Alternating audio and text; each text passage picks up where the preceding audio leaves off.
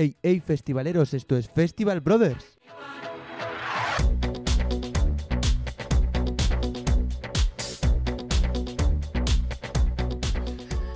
Ya sí que sí, último episodio de la tercera temporada de Festival Brothers. Vamos a decir que la vencida, estábamos en medio de la temporada de festivalera en el Ecuador. ¿Cómo estás, Sergio? Muy bien, pero he de decir una cosa, tiene gracia que terminen siempre nuestras temporadas cuando están los festivales, un podcast de festivales y cortamos cuando hay festivales. No sé, me parece, lo, lo acabo de pensar y es un poco paradoja, pero tiene sentido también. Porque Tiene sentido porque estamos en festivales. Disfrutamos y luego ya os contamos lo que, lo que hemos visto por ahí. ¿Qué tal estás viviendo tú la temporada? Pues estoy encantado, a pesar de los problemas que está habiendo para organizar los festivales este año. Está siendo todo un poco caos. está- reconocemos que es complicado volver a, a la normalidad. Pero creo que es el verano con más festivales que llevo encima y todavía nos quedan unos cuantos. Yo totalmente sin duda. Creo que ha habido como una explosión de tenemos que hacer todos los planes a la vez al mismo tiempo. ¡Ah! Llevamos mucho acumulado, muchos años sin festivales y hemos cogido carrerilla. Te voy a decir Muchas una cosa, entradas ¿eh? también acumuladas. Tengo hasta un poquito de saturación. Y ahora este mes paramos un poquito Eso y es. luego ya continuamos. Y bueno, qué manera de cerrar la temporada. No paramos, no paramos, no paramos. A ver, también te digo, cómo lo superamos en la siguiente. Sí, porque esta temporada ha sido un temporadón. O sea, está, está feo que lo digamos nosotros mismos, pero ha sido un temporadón. Hemos traído invitados muy top y hoy todavía más. La cuarta temporada, ¿eh? que se dice pronto. A mí me da A mí, saber, a mí tres me parece ya una pasada, ¿eh? Que llevemos tres. Nunca me imaginé que llegaríamos hasta aquí. Hoy venimos con un episodio final en el que hemos tenido que hacer una vez más bastantes deberes, pero madre mía, qué gusto de deberes. Vamos a presentar al invitado y lo contamos. Vale, pero como siempre, con el modelo del programa, nuestra presentación peculiar. Hola, invitado, ¿cuál es tu nombre?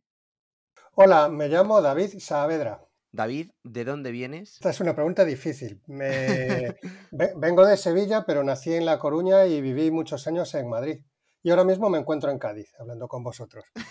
Ya, De España directamente. ciudadano del mundo. que además tiene sentido, que es, es de España. David de España. Ah, Ahora vamos a hablar. ¿Cuánto pesas, David? ¡Wow! eh, menos de 65 kilos. Ah, muy bien, muy bien. En forma. Por último, tu mote de festivalero, tu nombre de festivalero, como en el- siempre, siempre solemos decir que en el Gran Prix a la vaquilla le ponían un apodo. Margarita la vaquilla que se irrita. No tiene que rimar, pero ¿cuál sería tu apodo de festivalero?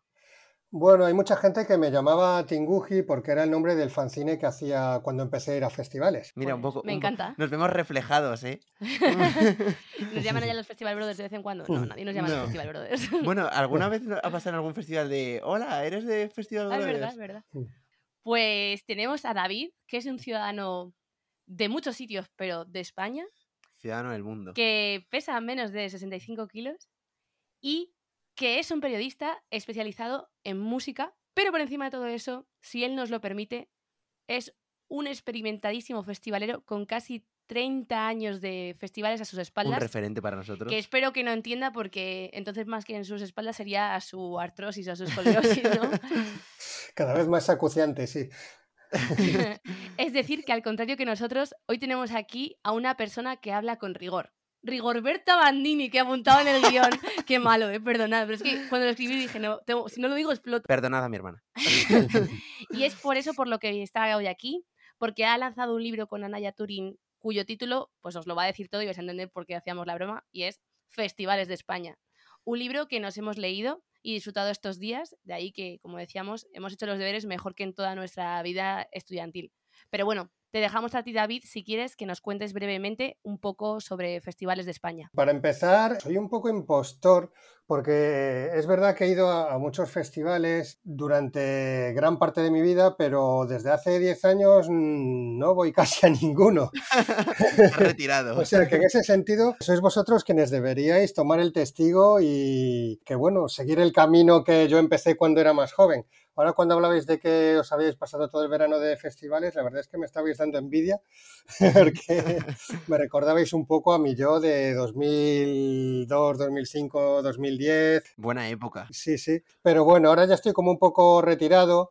Entonces ha sido un libro hecho un poco eh, desde la distancia y desde, bueno, digamos que la experiencia periodística también. Fue un encargo de la editorial porque Anaya Turing está especializada en guías de viaje especializadas en, diversas materias, ¿no? Y una de las materias en las que más querían incidir en los últimos años es la musical. Hay una, antes de esto, habían publicado una guía de la movida madrileña que, que hicieron Jesús Ordabás y Patricia Godes, dos veteranos, más veteranos que yo, del periodismo musical. Había otro libro de festivales internacional que había hecho Oliver Kings. Un Lo voy a comprar, lo he visto. Pero no es tan bueno como el mío, eh, debo decir, sin falsa, sin falsa modestia. y luego hay también una guía musical de Londres que también ha hecho Patricia Godes. Y entonces la editorial tenía, tenía en la cabeza esa idea de, de hacer una, una guía eh, centrada en festivales de música en España porque sorprendentemente y a pesar de lo mucho que se habla del fenómeno, no se había escrito nada sobre ello hasta ahora. Había solo, solo un precedente que era el Manual del Perfecto Festivalero, que, que lo escribieron hace unos pocos años Gerardo Cartón y Jorge Bon, periodista musical. Gerardo Cartón era el jefe de Pías, de la discográfica Pías, y había ido a muchos festivales. Pero la diferencia era que mm, era más un rollo más como el vuestro, ¿no? Porque estaba contado desde la experiencia de Gerardo, de los festivales en los que él había ido, tanto nacionales como internacionales, y hacía sus recomendaciones, pero sobre todo en base a lo que él había vivido, ¿no? Entonces la, la, idea de esto era hacer como una guía más genérica, eh, casi enciclopédica, en la que se pasase revistas, se seleccionasen una serie de festivales em, que, que, estuviesen en funcionamiento, eh, lo cual era bastante difícil porque el, el, proyecto surgió hace un año, justo en plena pandemia, y no sabíamos muy bien cuáles de estos festivales iban a seguir y cuáles no. Al final han seguido todos, con lo cual hemos tenido bastante suerte en ese sentido.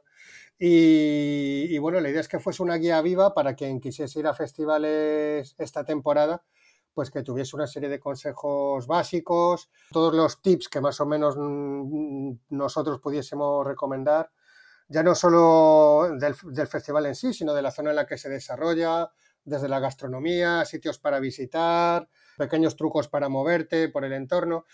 Pero también quería ir un poco más allá de eso, que no fuese una guía al uso, y entonces intenté explorar la historia de cada festival, indagar de dónde venía cada uno, cómo creció, qué circunstancias sociales más o menos eh, alentaron su crecimiento, cómo ha ido evolucionando.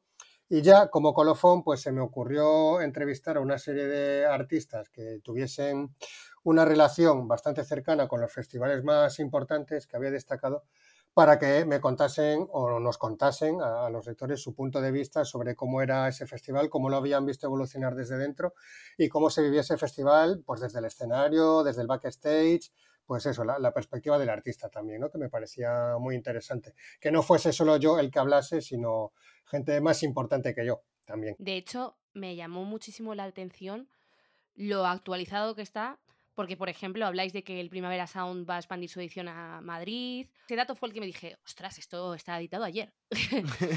Solo hay una cosa que dije, mira, aquí sí que se nota un poco el tiempo y es el precio del FIP que se ve que es como que estabas expectante a ver qué pasaba con la nueva organización, pero sí que bebía más un poco del, del histórico. Pero a pesar de eso, estaba súper actual. Has dicho una cosa sobre el tema impostor y te voy a acompañar para que no te sientas así solo. Y yo voy a decir que te tengo un podcast de festivales, pero dos cosas. Festivales fuera de Madrid he ido a pocos, menos de los que me enorgullece. Pero aquí hay un dato todavía peor, y es que este es el primer año que voy a ir a un camping de un festival porque soy una auténtica princesa. Siempre he ido como... No lo había pensado, pero es una sucia en realidad. ¿eh? Así que no te sientas mal por llevar tiempo sin ir a festivales porque peor lo mío que no he ido nunca a un camping y hago chistes de camping. O sea, todo por las historias que me cuentan. Sí, bueno, a veces es, es, muy importante saber contar las cosas y aunque no las hayas vivido en primera persona, está bien saber narrar lo que otros te cuentan, ¿no? Eso, por ejemplo, lo, lo decía Bruce Springsteen, que hace no demasiado confesó que todas esas historias que él contaba, pues que, que, él no las había vivido en primera persona. Él nunca había trabajado en una fábrica, ni le había pasado las cosas que le pasaban a los personajes de sus canciones. Pero ¿qué más da que él no las haya vivido? O sea, lo cuenta también que, o sea, ¿qué más da? O sea, lo, es que lo cuenta mejor que si lo hubiese vivido en persona. Entonces, no hace falta. Y, y lo del camping, yo ahora estaba pensando últimamente que haciendo la investigación para este libro no me había dado cuenta de lo de moda que se ha puesto lo del glamping, ¿no? Y sí, me ha dado mucho, ganas de mucho, porque, porque, claro, yo eh, lo, los primeros campings a los que fui, que fueron los del FIF, o sea, los del FIF de los 90, que era lo que en su el momento... ¿no? del FIF. Sí, el Secarral, que lo comparaban con, con, campos de refugiados bosnios y cosas así, como, muy de la época. Y claro, llegó un momento pues que, que mi cuerpo no podía. De hecho, me, me quedaba Hubo, hubo un FIF, el, el segundo FIF, que me quedé dormido en la pista del velódromo cuando tocaba Orbital me quedé dormido porque no podía más, es que no podía dormir en el camping. Y en el del 98 me, me quedé dormido de pie escuchando Spiritualize. O sea, es que no, no podía más. Voy a confesar también, me quedé dormido de pie escuchando a Bonobo en el FIP también. O sea, el FIP creo que duerme a la gente. Es que, es que llegar al domingo despierto es una labor titánica, es completamente titánica. Entonces mm, dejé de ir a, zonas de acampada, me, me, aburguesé un poco y dije, pues ahora cuando vaya a festivales solo voy a ir a hotel. Pero claro, ahora con lo del glamping es diferente. Me gustaría probar la experiencia del glamping. Creo que ya no tengo edad, pero si se hubiese inventado esto hace 20 años, creo que lo habría probado. No pruebes el glamping del FIP, por lo que me han dicho no es el mejor de todos, pero...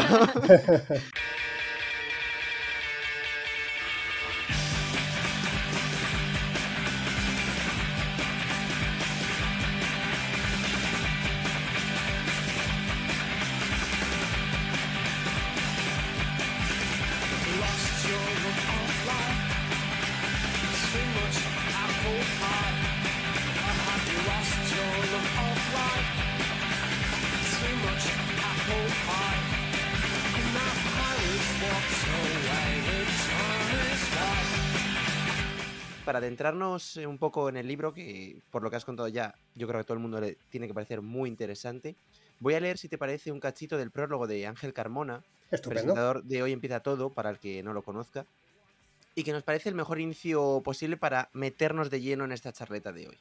Dice así, mi primera vivencia festivalera no creo que sea muy distinta a la tuya. Cambiarán fechas, bailarán cabezas de cartel y la localización será otra.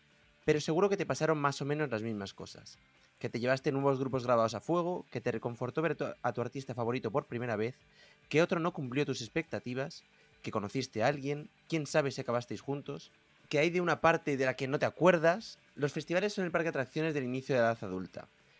No podemos suscribir nosotros, yo creo, más cada una de, de, estas palabras. Yo al menos me he sentido bastante reconocido en estas palabras de Ángel Carmona. Y por eso queríamos saber, David, en el libro cuentas tu primera experiencia festivalera en el Espárrago Rock, pero para ir abriendo boca a quien aún no tiene el libro, a quien no lo ha comprado, ¿cómo es tu recuerdo de, ella? Bueno, en, realidad no fue, no fue en el espárrago, fue en el FIF. Eh, del espárrago hablo como bueno, el primer festival pionero, pero, pero, pero la primera fue el FIF y bueno, fue una experiencia digna de contar, fue la primera, la primera edición.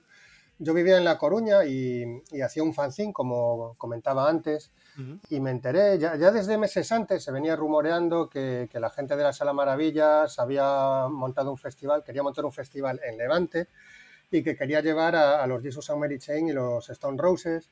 Y bueno, que querían hacer como una especie de Reading, festival de Reading en pequeñito en la costa española y con todos los grupos indies del momento que estaban emergiendo, era el año 1995, bueno, vosotros a lo mejor no habíais nacido ni nada. Yo no. Yo sí. Pero, bueno, era, era como estaba emergiendo realmente la cultura indie en España en aquella época y a La Coruña no llegaba ninguno de esos grupos. O sea, ya no digo los internacionales, ni siquiera los nacionales. O sea, allí habían tocado los planetas, pero poco más. Nunca habían tocado allí ni Penélope Trip, ni Le Mans, ni Silvania, ni todos aquellos grupos el, míticos ¿no? de, del momento. Entonces fue como me hago la mochila y me voy para allí. Costaba 8.000 pelas, me acuerdo, 8.000 pesetas de la época el abono. Bueno, hice un esfuerzo, estaba en la universidad, pues todos mis ahorros de las vacaciones los dediqué para eso. Me hice tropecientas horas en tren eh, de Coruña a Tarragona y de Tarragona a Benicassim. Casi nada. Sí, sí, sí, sí, sí. Eh, me, me fui yo solo, pero luego había como bastante gente mm, en aquel momento, era la época antes de Internet, gente con la que me escribía, me intercambiaba cartas. Eh, gente también aficionada a la música, con la que había contactado a través de revistas de música, que en aquella época sí que había un poco esa sección ¿no? de tablón de anuncios y la gente se ponía en contacto. Claro, a falta de redes sociales, pues era la forma un poco de, de contactar con la gente que era un poco afín a ti en gustos. Entonces allí conocí a otra gente que hacía fanzines, que tenía sellos, que estaban un poco metidos en el mismo rollo y, y allí quedé con una, con una chica de Algeciras, eh, con la que también tenía contacto eh, por carta y bueno, pues eh, vimos el festival juntos y tal. experimentamos en nuestra propia carne la zona de acampada realmente brutal que había allí a pleno sol. Luego mejoró muchísimo, ¿eh? mejoró mogollón a lo largo de los años, pero, pero que el primer año pilló a todo el mundo, pilló la organización un poco desprevenida porque además era insuficiente para toda la gente que había llegado y, y, tuvieron que habilitar nuevas zonas de acampada y tal. lo vimos tan infumable que, que, al final pillamos un hostal de mala muerte que encontramos de pura casualidad porque estaba todo completo porque además eh, entonces hacía todavía el primer fin de semana de agosto, que era, era la temporada altísima en Benicassim, ciudad de veraneo, vamos, eh, fue como dantesco.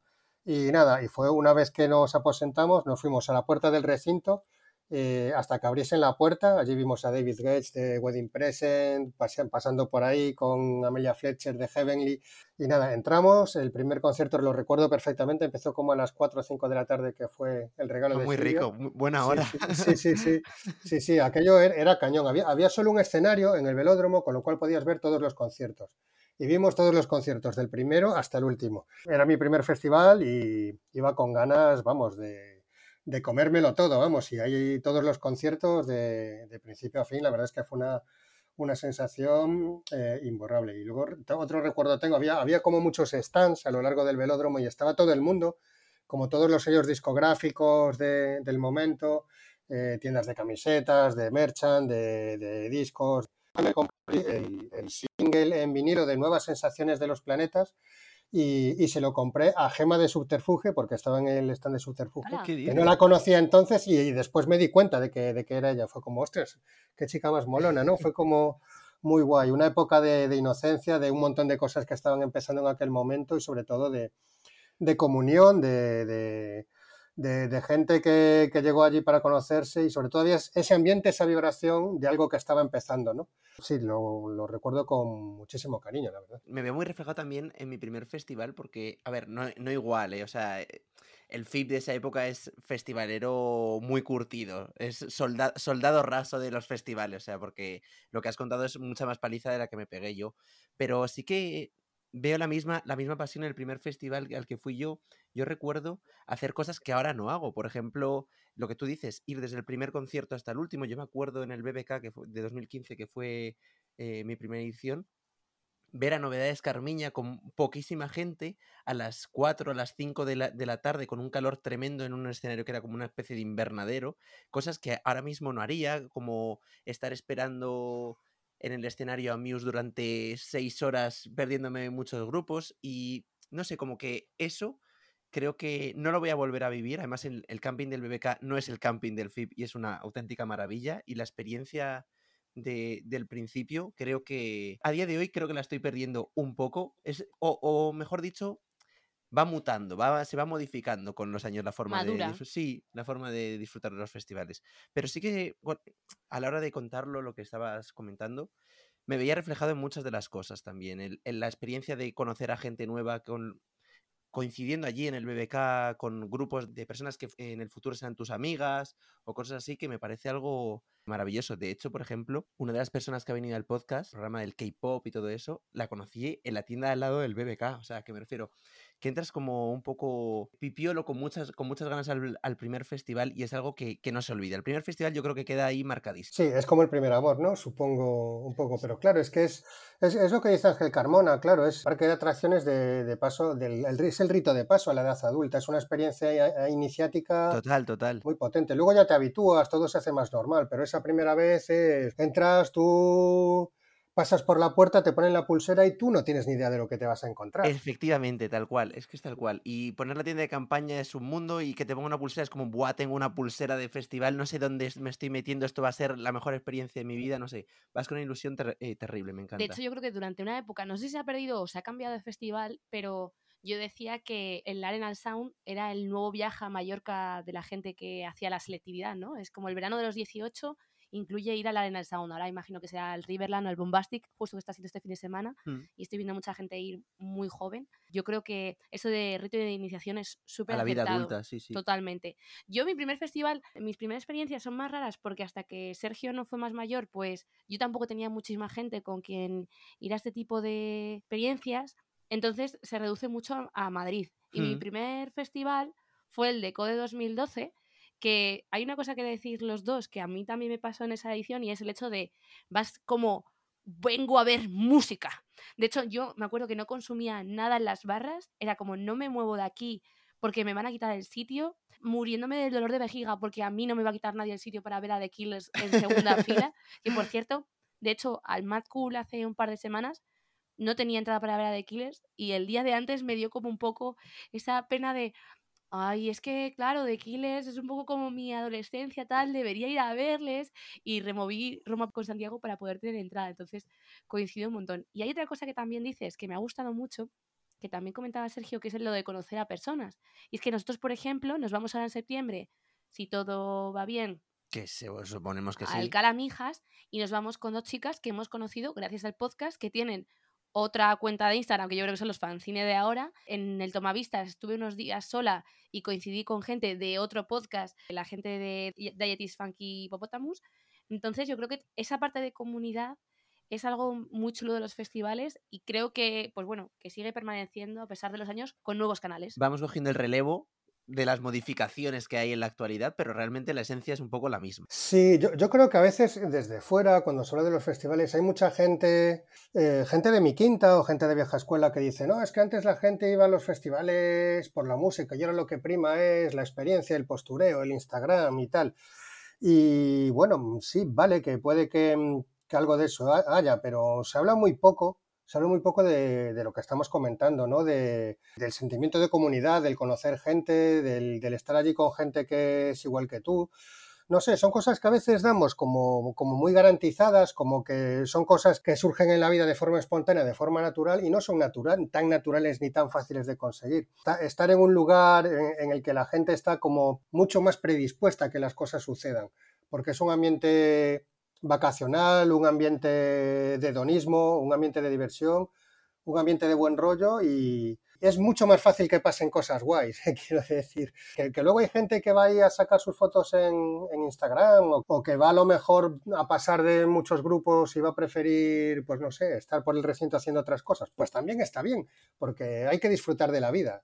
O sea, la vida no es solo estar con la mano debajo de la barbilla eh, viendo el concierto de Wilco y diciéndole que está detrás que no hable que te está jodiendo el concierto. No, o sea, no. Los festivales hay que disfrutarlos y yo estoy muy a favor de vivir la experiencia. Y la experiencia es todo lo que la experiencia conlleva. De hecho, en el propio libro, creo que la parte del BBK, si no me equivoco, tú mismo lo dices, ¿no? Que a lo mejor los carteles ya no son tanto el atractivo como la experiencia glo- global, ¿no? ¿Lo has notado mientras escribías el libro eh, descubriendo nuevos festivales? Sí, sí, sí, está clarísimo. Bueno, en el caso del BBK es curioso, porque eso, eso me lo dijo, eso me lo dijo Alfonso Santiago, el, el director del BBK, que no aparezcan declaraciones directas de los directores de festivales. He hablado con casi todos, por lo menos con los que se prestaron a hacerlo, y de ahí extraje bastante información, ¿no? Eh, y era el director del festival el que decía que a partir de ahora iban a tirar más hacia la experiencia que hacia los carteles lo cual es bastante modesto por su parte porque sus carteles me parecen espectaculares. El único festival de España y uno de los pocos de Europa que han llevado este año a, a LCD Sound System, a Stromae, a- o sea, un montón de, de grupos que no son los obvios ni los fáciles y que son grupazos y además yo creo también que es el, el- el festival de los que aparecen en el libro el que mejor ha sabido evolucionar Sí, estilísticamente, porque al principio era un festival más orientado al, al rock duro, casi al heavy. Incluso hubo un año en que Fito y Fitipaldis fueron cabezas de cartel. Más or- orientado a un rock, diría que es como muy machirulo, ¿no? Eh, y se ha ido sofistica- sofisticando con el tiempo y han conseguido hacer programaciones maravillosas. O sea, desde llevar a Radiohead o The Cure o Rem, que, Rem nunca ha tocado en un festival en España, o Coldplay. Coldplay nunca ha tocado en un festival en España, solo en en el BBK Live. Y hubo, un año en que llevaron a DXX, pero además DXX comisionaron una serie de actividades paralelas en toda la ciudad, en Bilbao. O sea, han hecho cosas eh, realmente increíbles. Y ahora mismo es un festival muy valiente a la hora de llevar eh, no, solo, no solo grandes nombres de- del indie o de la música electrónica, que la programación electrónica del BBK es buenísima, sino también pues, eh, a J Balvin, artistas latinos, artistas de música urbana. O sea, me parece una programación absolutamente ejemplar. O sea que es verdad que han mejorado la, experiencia porque parece que las mejoras que han hecho en, en todo el entorno de, de Covetamendi han sido bastante importantes, pero las mejoras en el cartel también lo han sido. Y dicho esto, por lo que me preguntabas, Marielle, sí que es verdad que hay muchos festivales que... El, el problema que hay ahora es que hay más festivales que nunca, entonces cuando hay muchos más festivales para competir por muchos menos grupos, porque no hay tantos grupos realmente que puedan ser susceptibles de ser cabezas de cartel en un festival, ¿no? Entonces, claro, eh, si no puedes competir por, los mismos cabezas de cartel que demanda la gente, lo que tienes que ofrecer es una experiencia diferente. Y, eso sí que se va notando, sobre todo en festivales más pequeños, festivales como el, como el Sinsal, de, el, Sinsal San Simón, o el Posidonia. encanta. Sí, el Sonidos Líquidos pues son festivales pequeñitos que aportan otras cosas, aportan experiencias eh, enológicas y gastronómicas, en, el caso de, del Sonidos Líquidos. Son Rías Baixas también en Galicia, que no hablo de, él en el, libro porque no tienen suficiente recorrido todavía, pero que también los festivales cada vez tiran más a, meter en, los food trucks eh, a, chefs con estrella Michelin. Intentan, claro, aportar otro tipo de experiencias que te aporten algo más que la música, porque claro, eh, desde el punto de vista de la, supervivencia, de la supervivencia del festival, no lo puedes aportar apostar todo a la carta de los cabezas de cartel.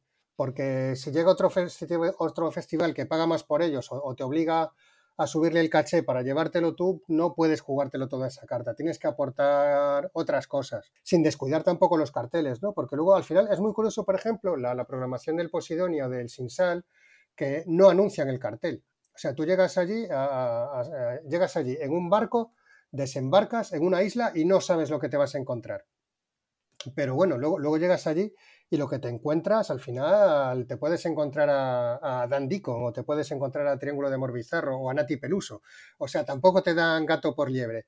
Pero a eso me refiero con lo de que el cartel no es lo más importante, pero sigue siendo importante también. Recojo muchas cosas que dices, empezando por el dato de que Fito y los Fitipaldis han sido el, único cabeza de cartel nacional en la historia del BBK. Bilbaíno. Me ha gustado, Me ha gustado muchísimo la cantidad de curiosidades que he aprendido en el libro, desde el porcentaje que el Medusa dedica a su escenario, que yo creo que también forma parte de esa experiencia, o lo que se, ve, por ejemplo, en redes sociales, ¿no? Mucha inversión en grandes estructuras muy chulas para que la gente enseñe más al final forma parte más también de la experiencia. No desvelo muchas más curiosidades, pero creo que el libro está plagado y es algo que he disfrutado eh, muchísimo. Sí, no, es verdad que lo, del Medusa es significativo porque la experiencia engloba muchas cosas y entonces ahí lo que cuento es que el, verdadero cabeza de cartel es el escenario del festival, ¿no? O sea, tú puedes ver a, Martin Garrix y a Steve Aoki en muchos festivales, pero no en un, escenario como ese. Otros festivales, por ejemplo, como el Canela Party, el, cabeza de cartel es el público porque el público va disfrazado, hasta el punto de que obligan a los grupos a ir disfrazados también porque si no quedan mal, ¿no? Quedan como unos palurdos al lado del público. Entonces sí que es verdad que, hay un fenómeno muy interesante que no sucedía antes y es que los festivales van encontrando sus singularidades, ¿no? sus formas personales de diferenciarse de los demás festivales. Y eso es muy interesante y yo creo que eso va a ir creciendo. Con respecto al Canal Party, nosotros hicimos hace poco un podcast especial con ellos, con, con los organizadores del Canal Party, y es un festival al que le tenemos muchísimas ganas, que este año no sé si nos va a poder salir eh, la posibilidad de ir para allí, pero que es yo creo que el que tenemos más clavado a nivel nacional, por lo que tú dices, porque al final es una experiencia totalmente distinta y me parece algo muy importante también en cuanto al aspecto de ofrecer experiencias, que es que el Galena Party ofrece un día que nadie más, que ningún otro festival con tantos festivales como hay en España te puede dar, que al final me parece una idea genial y que convierte al festival en único, o sea, es algo muy identitario.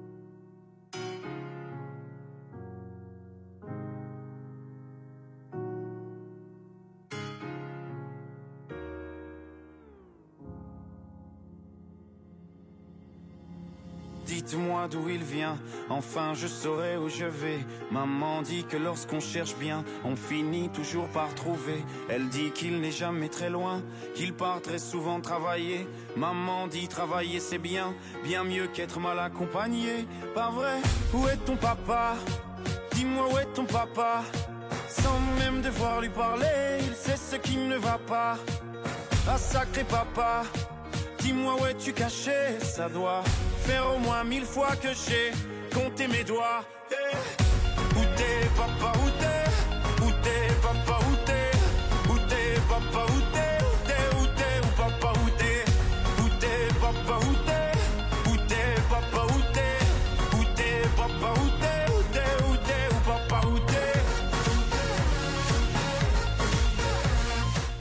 Y hablando también un poco, si te parece, de la cantidad de festivales que hay, porque el libro es, es gordo, porque hay muchos, muchos festivales.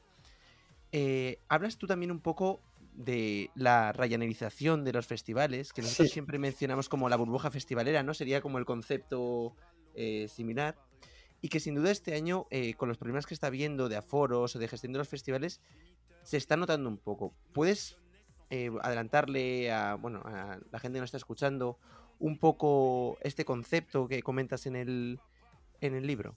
Sí, es un concepto rel- relativamente reciente, porque cuando yo empecé a ir a festivales, lo que os contaba el primer FIF, eh, la entrada valía eh, 8.000 pesetas, el abono, y era entrada única, o sea, todo el, tú pagabas tus 8.000 pesetas y todo el mundo tenía los mismos derechos. Ibas a las barras, eh, comprabas los tickets con dinero y tal, pero bueno, era el, el sistema de tickets que había antes, había muchos festivales tenían su propia moneda, además, tú comprabas ahí pues los tokens o como se llamasen, los fibers, no sé, no recuerdo. Bueno, y con eso pues, pues comprabas las bebidas, lo que fuera. Pero claro, todo eso se ha ido eh, sofisticando de una manera paralela a cómo ha evolucionado el turismo de masas y- y las políticas comerciales de las líneas aéreas. O sea, yo creo que, los festivales han ido evolucionando en paralelo a las líneas aéreas de bajo coste, a EasyJet, Ryanair y, todo eso, ¿no? Entonces, utilizan las mismas estrategias eh, comerciales a la hora de vender las entradas, eh, que consiste básicamente en que te ponen como, como señuelo, como trampa, un precio básico que es bastante asequible, bastante popular, pero ¿qué pasa? Que por, lu- luego por cada derecho del que quieras disponer, de los que antes disponías de todos esos derechos, pero ahora por cada uno de esos derechos que quieras tener, tienes que pagar un extra.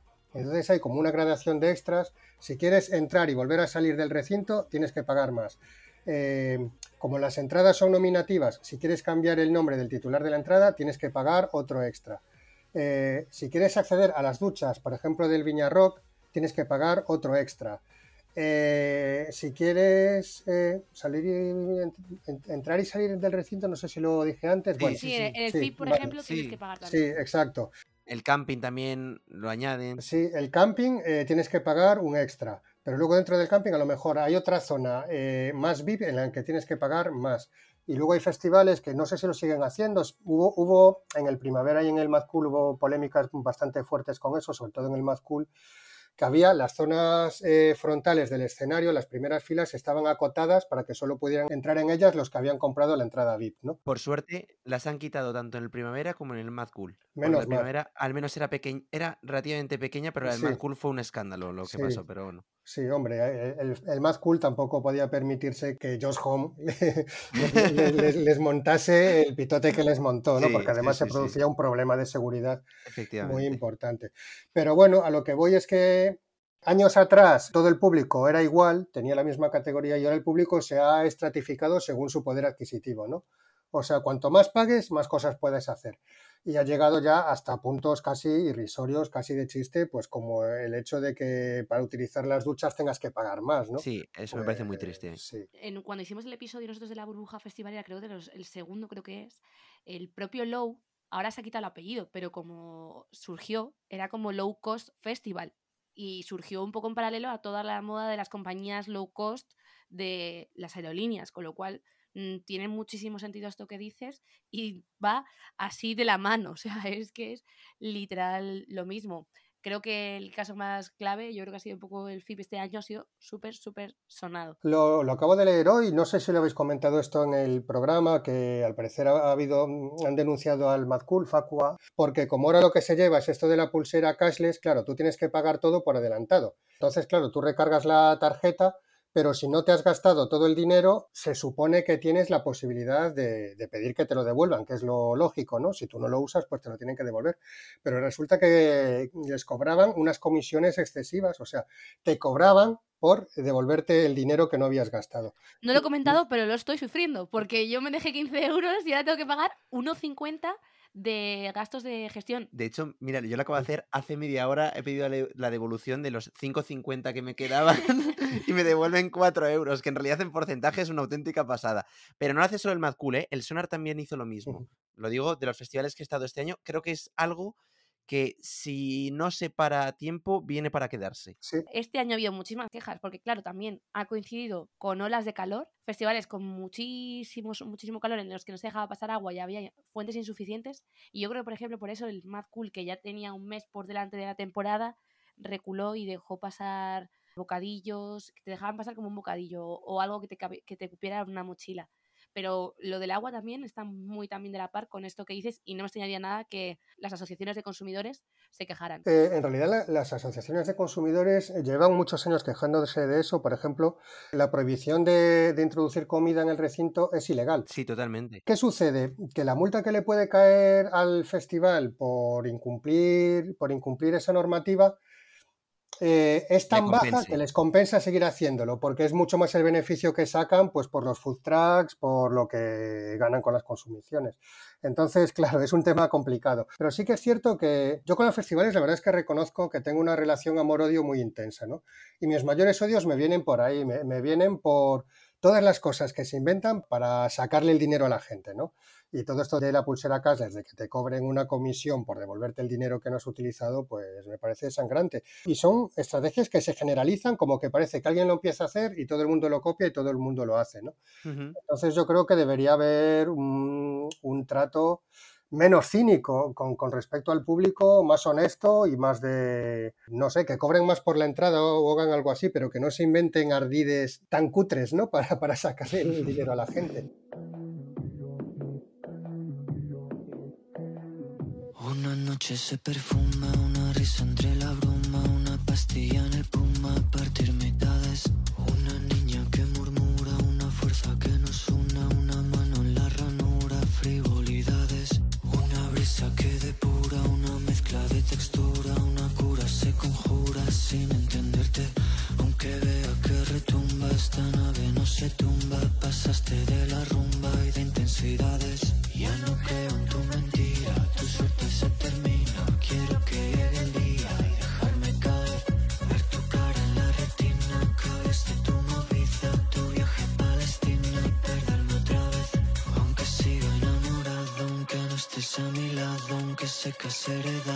quizá otro poder. Pa' burlarme de la muerte, perderme entre la gente, aunque sea para verte y volverte a morder. Si te parece, vamos a ir también un poco más de lleno al libro. En él hablas de 60 festivales. Además, está genial porque, como has dicho, haces como una fichita con información sobre desplazamiento, alojamiento, opciones de turismo, consejos. Todo muy cuco, como, como quien diría, ¿no? ¿Cómo decidiste, por curiosidad, cuáles sí y cuáles no? Fue, fue muy difícil, muy difícil. Me quedé con 60 porque llegó un momento en el que la editorial me dijo, bueno, hasta aquí podemos llegar. Este es el tope de páginas que, que podemos publicar porque si no se nos va a ir de las manos. Y entonces lo- los criterios que, que utilicé fue primero que, que estuviese toda la geografía nacional representada, que hubiese festivales de todas las comunidades autónomas, que estuviesen, mm, lógicamente, los festivales consolidados, los más importantes, pero también los que hubiesen ciertas peculiaridades que a mí me parecía interesante mm, para recomendar al lector, ¿no? Están todos los festivales que hemos comentado, por ejemplo, desde los festivales como el Sinsal, el Posidonia, Sonidos Líquidos, festivales como Canela Party o el, el Fantastic Drácula Carnival de, de Benidorm, festivales muy pequeñitos pero que tenían peculiaridades muy interesantes que hacía que, que valiese la pena contarlo. También intenté primar el, el atractivo del lugar en el que se desarrolla, que hubiese sitios para visitar alrededor o el propio sitio en el que se desarrolla el festival que tuviese un atractivo turístico, porque al fin y al cabo es una guía turística. También intenté que estuviesen representados el mayor número de géneros musicales posibles, por eso no solo festivales de, de indie, sino también los hay de música electrónica, de mm, flamenco, de jazz, de blues, de músicas del mundo, y De luego- reggae. lo- eh, sí, de reggae como el rototom. Eh, no están todos los géneros que existen porque sería imposible, pero bueno, sí intenté abrir el abanico lo máximo posible. Y Luego que, que fuesen festivales, por un lado, que tuviesen un valor histórico importante, eh, pues como por ejemplo el Festival de Jazz de San Sebastián o el de Vitoria, eh, festivales con largo recorrido. Y, y luego do- dos aspectos importantes. Un- uno es que no quería meter ciclos de conciertos, porque hoy en día se venden como festivales pues cosas como el Starlight o el Noches del. Botánico. Los venden como festivales, pero en realidad son ciclos de conciertos, porque no hay un abono único, o sea, no hay nadie que se compre el abono del Starlight y vaya a todos los conciertos, ¿no? Son más bien pues que tú estás allí o pasas por allí y vas a un concierto o dos, los que te interesan. Y, por otro lado, eh, quería que fuesen festivales con más de cinco años de trayectoria, que tuviesen ya un recorrido, una historia, porque lo que sucede con muchos festivales es que les cuesta mucho consolidarse. Hay mogollón de festivales que surgen cada año, ya se hacen dos ediciones, tres ediciones, cuatro ediciones y luego mueren, ¿no? Entonces tampoco quería recomendar festivales que a lo mejor no está tan garantizada que vaya a tener su continuidad. De hecho, hay algunos festivales al, al final en los que he caído que yo no tengo tan claro que vayan a continuar, ya veremos. A mí, desde luego, me has creado necesidades. Necesidades que no tenía. Como por ejemplo la del Pirineo Sur. Que si algo no me hace falta es ganas de ir a más festivales. O sea, por favor, necesito dejar de querer a todos, pero bueno, es que es una pasada. Incluye una foto. Además, es que yo he pasado muchas veces por delante cuando vas a Formigal a las pistas de esquí. El pueblo donde se organiza Pirineo Sur. Bueno, muchas veces, ni que fueses aquí habitual. Dos. Muchas veces es dos. Sí. Bueno, para mí han sido como, como son varios días. Ah, pues vale, entonces, muchos. a lo mejor he pasado cinco veces delante de ese pueblo, pero las suficientes como para que me acuerde de él. Y cuando lo vi en el libro, siempre me, me había preguntado para qué utilizaban esa plataforma que hay dentro del lago y he visto que es para hacer un festival. Y me ha parecido súper, súper bonito y tengo muchísimas ganas de explorarlo. Y te voy a hacer una pregunta que yo creo que es un poco difícil, pero si tuvieras que recomendar solo uno a una persona que quiera vivir una experiencia inolvidable, ¿cuál sería? Un poco en este concepto de no solo el cartel, sino de la experiencia, de lo genuino. Eh, Esta pregunta me, me la, me la hicieron en otro sitio hace Vaya, tiempo.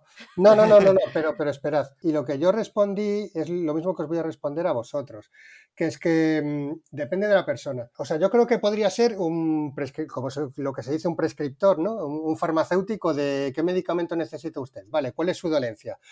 Pues en función del perfil de la, de la persona, de hecho yo me podría dedicar a eso. Yo estoy buscando trabajo ahora mismo, es verdad, estoy buscando trabajo y me podría dedicar a eso. Podría ser personal shopper de festivales, ¿no? Un o sea, es en plan, yo me reúno con una persona, bueno, cuéntame un poco tu vida, cuéntame tus gustos, tus aficiones, mm, tal, no sé qué.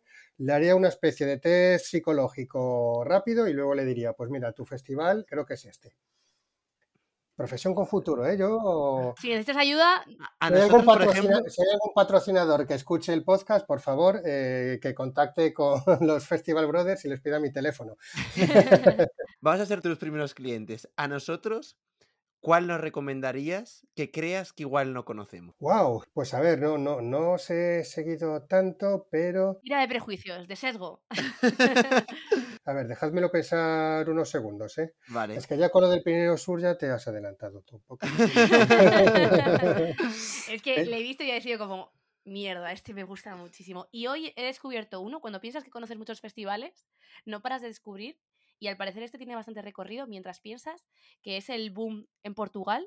Lo hemos estado hablando tú y yo hoy, Sergio, que es eh, un poco, me recuerda al Burning Man en Portugal, y no tenía ni idea que se hacía, no tiene ni cartel, es una carpa Experiencial, enorme. puramente experiencial. Parece un circo, un circo casi. Me han dicho que es muy hippie y ya Sí. conozco a dos personas que van y también me ha apetecido ir. Pues yo creo que, a ver, es que al Canela Party ya habéis ido. eh, No, No, no, no no hemos ido, ido. no hemos ido. Pero... Ah, no habéis ido al Canela. Party. No, Bueno, no, entonces- pero lo tenemos, lo tenemos como que está 100%. sí, sí, es nuestro festival en realidad, Sí. sí, sí. Yo creo que ese le tenemos pendiente, totalmente. Bueno, similar, similar a ese está. Yo tampoco he ido, pero bueno, me he informado tanto que es en realidad como si, como si, hubiese, como si lo hubiese Nos vivido pasa ya. con el Glastonbury. Sí. y, y con el Canela sí. Party también. Sí.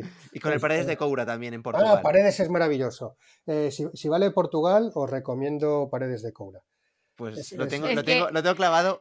Sí. Lo, lo tengo clavado durante estas dos temporadas que no ha habido pandemia. Yo tenía entrada al Sí. Paredes de Coura, al final no voy a poder ir, pero lo tenía como el festival junto con el Canela Party, los dos festivales que tengo ahí marcados. Antes que Glastonbury, incluso, antes que Sí. los festivales. O sea, los tengo ahí como. ah, Nos referimos de hecho a él como el Sergio Fest. sí. Además, el cartel siempre me flipa, el cartel Sí. del, del Paredes de Coura, pero no, uno, no un artista. Prácticamente todos los artistas que van tienen un gusto exquisito, pero bueno. Sí, porque además como es solo un, un escenario principal, eh, los ves a todos y yo, bueno, el- hace años que no voy, pero el último año que vi, eh, vi encadenados, creo que fueron Hot Hot Hit, The National, eh, Arcade Fire y Pixies, eh, todos juntos, uno tras Sí, otro. sí, pa, además pa, no se pa, pa, solapa sí. nada, ¿no?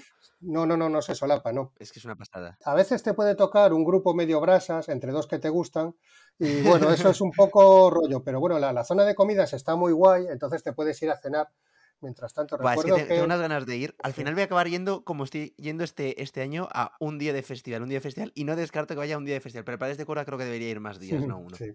Sí, los festivales portugueses son, son algo a descubrir, porque al fin no se habla tanto de los medios españoles, en los medios españoles de ellos, y en realidad pues son como muy asequibles, son generalmente más baratos, están mejor organizados, son más cómodos y, y muchas veces están más cerca ¿no? de, de los sitios a, a- a donde vamos. Nosotros los potenciamos muchísimo. Yo en el libro quería dedicar un capítulo a los festivales portugueses, pero también me dijo la editorial que, que no, que no me pasara, que ya me excedía con eso. Bueno, una segunda parte, quién sabe. Sí. Pero sí, paredes, paredes. Y el Fantastic Drácula Carnival, que yo no lo he vivido, pero mm, eh, a mí se me ha creado esa necesidad también de, de verlo, Pues- de, ver- de verlo en carne y hueso alguna vez. Pues nos quedamos con ese porque ese no lo conocía personalmente. Tú no eres mala, tú eres maldición. ¿Cómo encontrarme si eres perdición? Yo quería ser libre, tú eras la prisión, yeah. Pero que te fuera fue mi bendición.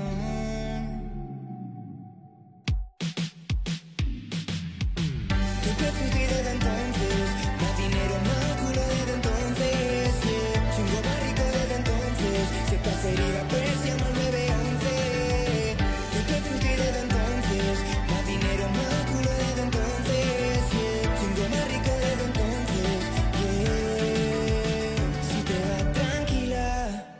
En la contraportada del libro escribes Pasad, leed y soñad con cuál os gustaría que fuera vuestro próximo festival. Y creo que no hay mejor cierre que respondiendo todos a esta pregunta. ¿Cuál sería el festival que te ha que porque has ido a muchísimos que te ha quedado ahí que te gustaría ir o el siguiente festival? El siguiente, no en el siguiente, pasado, el siguiente. El siguiente. El siguiente, pues. pues ¿Con mira, cuál volverías a los terrenos de juego otra vez? Pues con el Calamijas. De hecho, estoy tentado. nosotros vamos. Pues si vas, vamos. avísanos y nos Sí, sí, desvirtualizamos. sí, pues eh, estoy tentado. No sé si podré por temas de bueno, pues de conciliación familiar y de falta de pasta, básicamente, que es el motivo por el Sí, que caro, hace ya caro. años que, que no voy. Pero sí, sí, sí, el Calamijas es espectacular. No sé qué tal será el, el entorno en el que se desarrolle. Yo creo que estará bien, porque además las tours suele hacer las cosas bien. Y el cartel es, bueno, vamos. mm, Una pasada. Ver, ver- ver- ver otra vez a Arctic Monkeys, ver otra vez a Nick Cave, ver otra vez a Kraftwerk, ya con esos tres artistas, vamos, es que me puede dar un subidón eh, de encontrarme con mi yo, eh, mi yo juvenil de nuevo ahí en lo más alto. Aquí, friendly reminder a alguien que haya comprado las entradas del Calamijas, no queda absolutamente nada, nada para dormir que no sea el camping, por eso voy a ir al camping por primera Vamos vez. al camping, vamos al camping. Y yo siento- vuelvo a tener un poco ese gusanillo que había perdido de, como es la primera edición, no sé qué me voy a encontrar porque no sé nada de este festival. Es cierto que, como has dicho, los organizadores al final tienen mucha experiencia y en principio todo va a ir sobre ruedas, pero como no sabes qué te vas a encontrar, no sabes cómo va a ser porque no sabes cómo lo van a organizar, cómo va a ser el camping. Entonces tengo ahí un poco el gusanillo de que va a ser el festival de, de, de este año como más, no sé, me, me apetece muchísimo. Pues Claro. a mí me apetece mucho, pero tengo mucho miedo, te, te- te diré, porque vamos a llegar tarde. Tenemos que encontrar sitio para dejar la tienda. El mismo día es Arctic Monkeys. Yo tengo gusanillo, pero mal, como de nervios, como de agobio. Va a salir mal. No sé si es porque. He del ido a un- 95. Totalmente. Espero equivocarme. Sí, la, ver- la verdad es que una cosa que he visto después de tanto tiempo en festivales y a vosotros os, os habrá pasado que el primer día siempre es el peor, porque, porque luego se van, se van corrigiendo muchos de los errores, ¿no? En la segunda, la tercera jornada, pero la primera es cuando todo sale mal. Sí, sí, yo he visto cosas verdaderamente dantescas en muchos festivales. Bueno, recuerdo, recuerdo un Primavera Sound que habían inventado un sistema de entrada que era como con una tarjeta, que había un lector, pero luego resulta que los lectores no funcionaban porque no había cobertura en la zona, entonces nadie podía entrar. O sea, sí, sí que se podía entrar, pero el proceso era extremadamente lento. Había como unos colones increíbles para entrar, creo que fue el 2003 o 2004. Y, y yo, como había sido madrugador, como siempre soy de los frikis que van los primeros al primer concierto, pues había entrado con mis amigos y tocaba el, el grupo este Godspeed You Black Emperor, que es como un, Grupazo. eh, sí, que tienen un rollo un poco medio de, de comuna anarquista y tal, ¿no? Entonces, claro, ellos empezaron a tocar y vieron que dentro estábamos cuatro gatos y fuera había colas kilométricas y dijeron, bueno, vamos a hacer una asamblea entre el público, vamos a votar. ¿Qué ¿Qué queréis? ¿Que empecemos a la hora que, a la que deberíamos haber empezado o preferís que esperemos a que vuestros compañeros estén dentro? Y la gente vota a mano alzada que empezaran ya, que se la dieran, que, que, a, que a los demás que les dieran, que, que empezase el concierto ya. Sobre esta pregunta, Sergio, ¿cuál sería tu siguiente al que le tienes ganas? El siguiente, al que, bueno, lo he dicho ya, claro. Eh, Paredes de Cobra Canela Party, que no sé si será este año, veremos.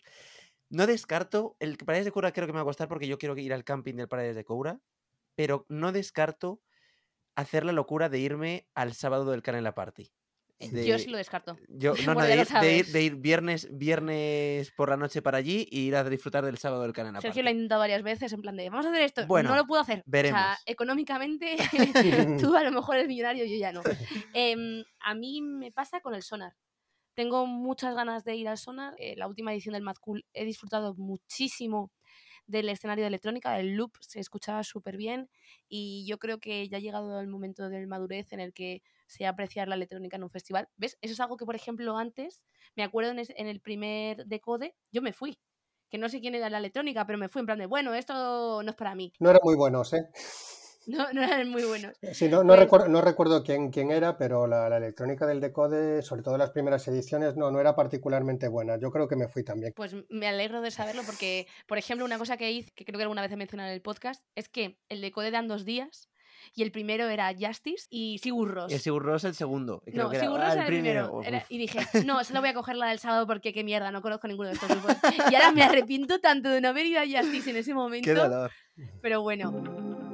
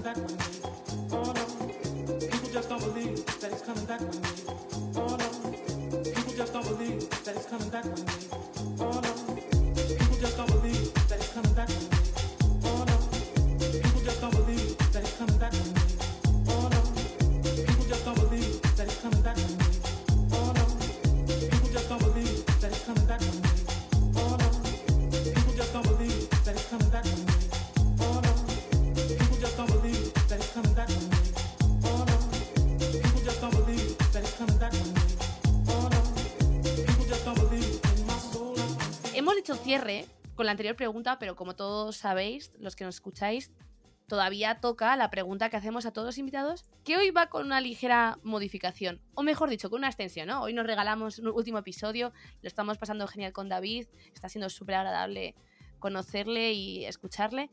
Y vamos a hacer como la primera, primero la pregunta canónica y luego la revisión, ¿vale?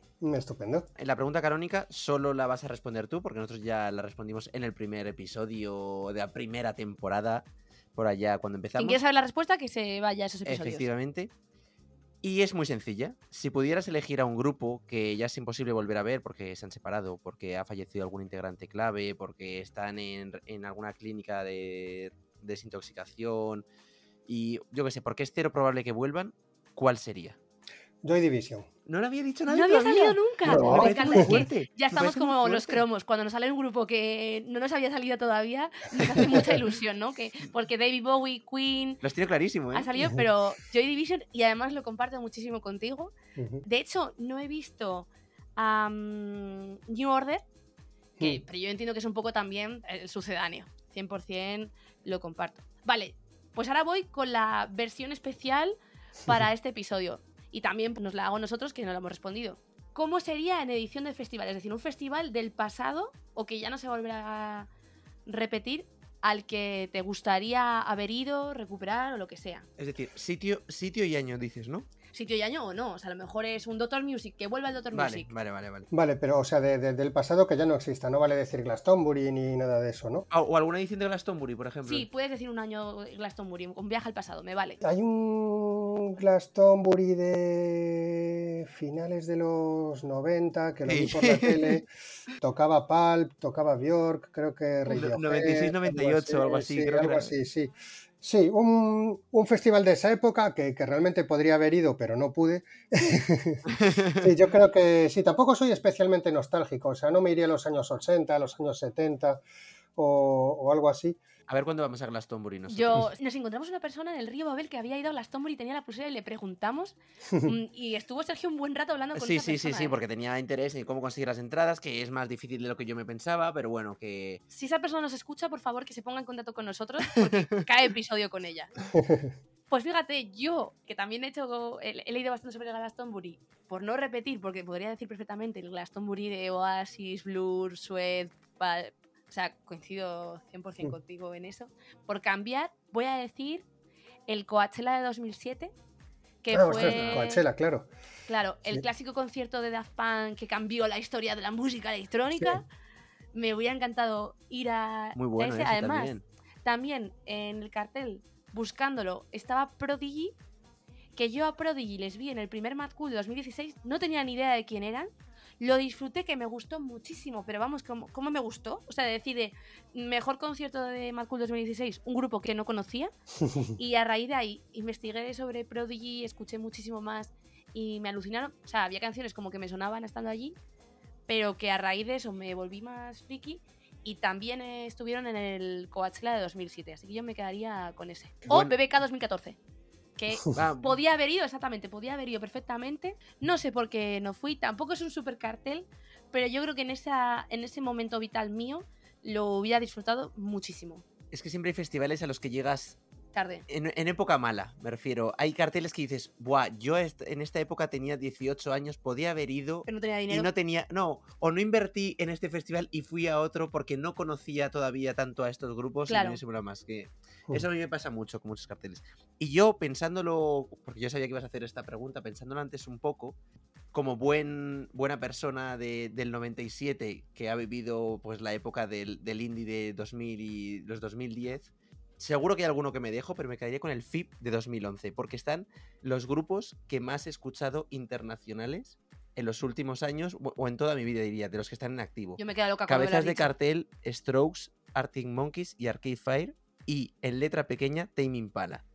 O sea, pues son los cuatro grupos que en mi Las FM tengo como los cuatro más escuchados de, de toda tu vida. Pues ahí estaban en el mismo FIP. Así que me hubiese gustado. Oye, si alguien quiere, nos lo quiere decir, nos escucha y nos lo manda por Instagram, eh, creo que es como muy guay saber. Es una buena pregunta festivalera en el camping. Para hacerla, yo creo que es divertida. Que nos escriba por Instagram y nos lo diga. En arroba Festival Brothers Podcast, ahí lo podéis, nos lo podéis mandar. Me parece una maravilla de episodio el que hemos hecho para cerrar la tercera Lo he temporada. disfrutado muchísimo. una tercera temporada que hemos dicho ha tenido gente muy top, pero creo que hemos terminado cerrando los festivales de España, que me parece una maravilla.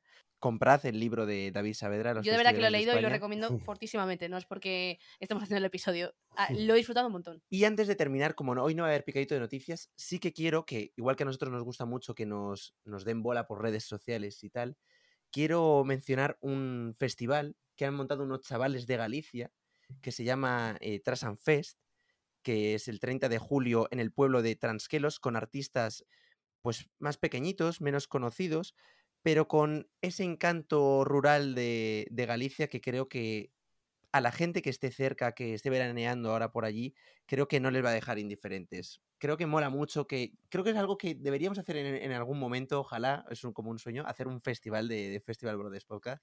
Sería, va a ser imposible. Bueno, vamos a pero- decirlo. Nos hemos comprado una mesa de DJs. Eso es, es verdad, lo tenía apuntado en el picadito de noticias, pero al final no, no va a haber. Si alguien nos quiere contratar para la, en la cuarta temporada para pinchar en su sala, lo que sea, estamos abiertísimos. Así que eso, dejo ahí lo del Trash and Fest. Y yo también voy a decir un festival nuevo, ahora que lo mencionas, me ha venido a Estamos la con, mente. con agradecimientos y... No, no es un agradecimiento, pero sí que es una recomendación. Y es que en Aranjuez se monta el 24 de septiembre el Canoas Festival, que lo monta gente muy, muy, muy joven, y que el cartel está brutal para ser un festival, vamos a decir, amateur. O sea, llevan a Fresquito y Mango, a Cupido, a Marlena, a Su. Tiene el Se lo montó bien, ¿eh? Sí, sí, o sea, lo han convertido además un poco en fiesta universitaria de inicio de, de la Universidad de la Rey Juan Carlos. Y también os recomiendo que le echéis un vistazo porque está pepino y está es súper asequible. Pues nada, lo dicho, comprad el libro de, de David, porque si nos escucháis os mola esto, y si os mola esto, os mola el libro de David, sin ninguna duda. Y nada, para terminar, decir otra vez, David, que ha sido un placer tenerte en Un el placer, el placer, el placer es mío, por favor. Eh, muchísimas gracias por, por vuestro interés, por vuestras preguntas. Eh, muchísimas gracias por todo. Por último, agradecer también a todos vosotros que nos habéis estado siguiendo durante esta tercera temporada. Habrá una cuarta, creemos que sí que habrá una cuarta. Si ya tenemos episodios pensados. o sea, Pero nada, muchas gracias a todos los que habéis venido a los podcasts, a todos los que nos escucháis, a todos los que nos seguís en Instagram y a todos los que, que nos, nos veis en saludáis, festivales y efectivamente. nos saludáis, que nos hace muchísima ilusión. Y nada, pues terminamos con la frase famosa del programa, una vez más, y cerramos temporada. Y ya sabéis. Si confirman a Taburete. No es un festival. Es una capea. Adiós. Adiós. Hasta la siguiente temporada. Yeah, yeah.